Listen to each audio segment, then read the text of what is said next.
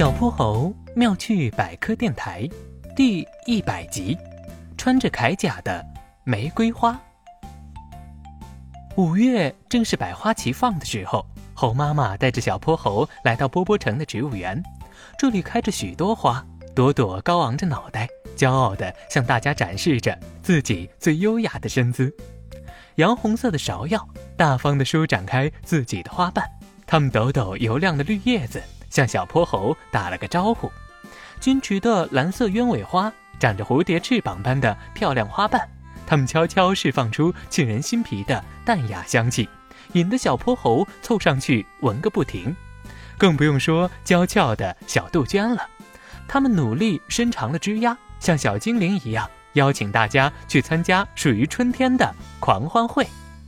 这些漂亮的植物，有的端庄秀丽，有的鲜艳烂漫。每一朵都是大自然最慷慨的馈赠。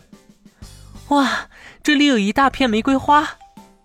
猴妈妈惊喜地呼喊：“她最喜欢玫瑰花了。”看着这片迎风轻颤的花海，小泼猴也忍不住陶醉其中。妈妈，快来，我帮你拍几张照片。小泼猴举起相机，咔嚓咔嚓，漂亮的猴妈妈可一点儿都没被玫瑰花比下去呢。哎呦，小泼猴，快来帮帮我！我的裙子被玫瑰花的刺勾住了。猴妈妈突然着急地叫过小泼猴，玫瑰的刺锋利极了，正抓着猴妈妈的裙摆不让她走呢。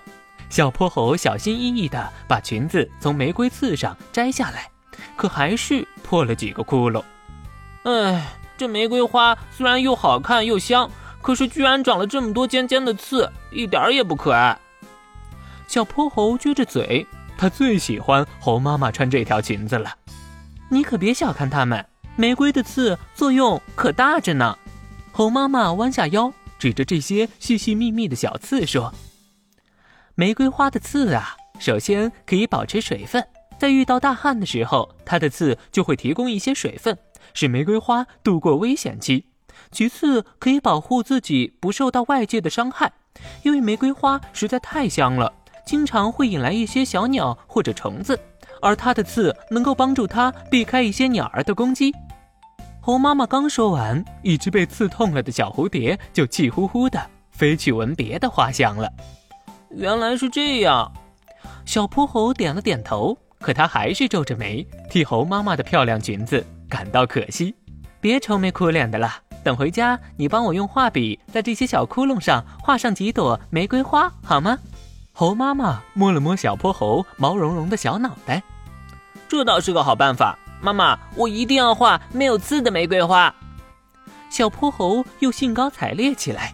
猴妈妈穿上画了玫瑰花的裙子，一定更漂亮。小朋友们，五月的第二个星期天是母亲节。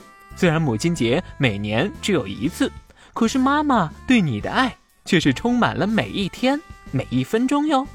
听完这个故事，大家记得对妈妈说一声“我爱你”哦。